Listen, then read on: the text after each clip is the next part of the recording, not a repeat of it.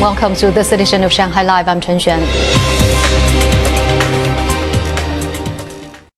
Eight political advisors were interviewed today via video link at the final Members Corridor event for the fifth session of the 13th CPPCC National Committee. Zhang Yue has more.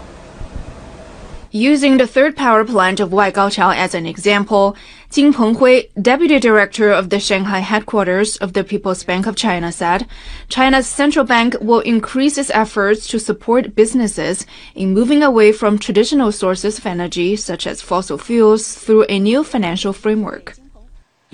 Last November, the People's Bank of China established a special re-lending facility worth 200 billion yuan to support the clean and efficient use of coal.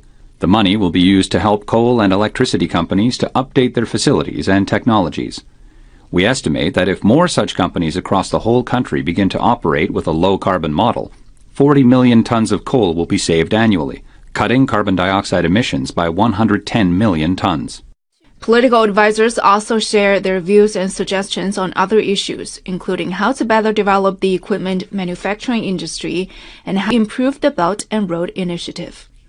A total of 23 political advisors have been invited to the Members Corridor event during this year's two sessions. Zhang Yue, Shanghai Live. Many local primary and middle schools have arranged for teachers to teach online classes for students who cannot attend school due to lockdown measures. Zhang Hong has more. At 10 a.m., Shanghai Qiuzhen Middle School is live streaming classes for students in quarantine.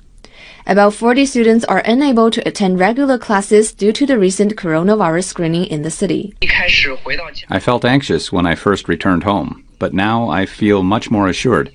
Our school has provided online courses for us. I will try my best to keep up with the teaching schedule.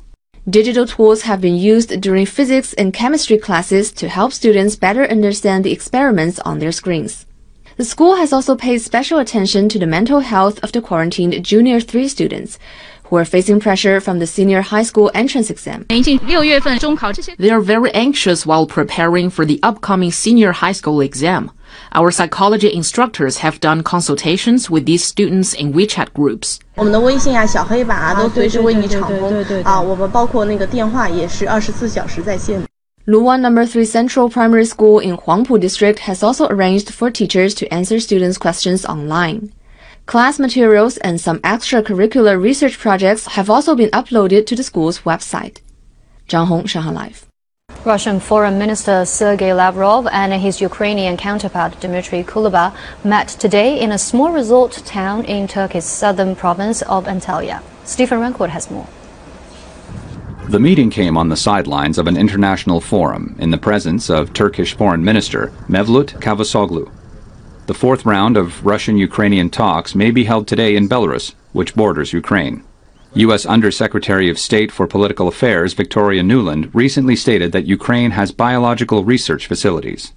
Ukraine has uh, biological research facilities, which, in fact, we are now quite concerned Russian troops, Russian forces may be seeking to uh, gain control of. Nuland added that Washington and Kiev are working to prevent biological research facilities from falling into Russian hands. She said it would be beyond doubt that Russia would be responsible should there be a biological or chemical weapon incident or attack inside Ukraine. The Russian Foreign Ministry spokesperson responded by asking the United States to explain its involvement in what Moscow branded as a biological weapons program in Ukraine. The ministry also demanded that the United States provide detailed information about the work done by biological laboratories in Ukraine.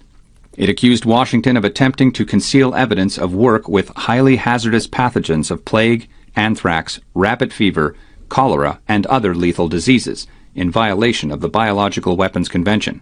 The claim comes after Russian authorities discovered documents from staff at Ukrainian laboratories. Ukraine's foreign ministry yesterday warned of risk of a radiation leak at the occupied Chernobyl nuclear plant, as all facilities are without power and the diesel generators have a 48-hour capacity. The International Atomic Energy Agency says it sees no critical impact on safety from the loss of power. Stephen Rancourt, Shanghai Live.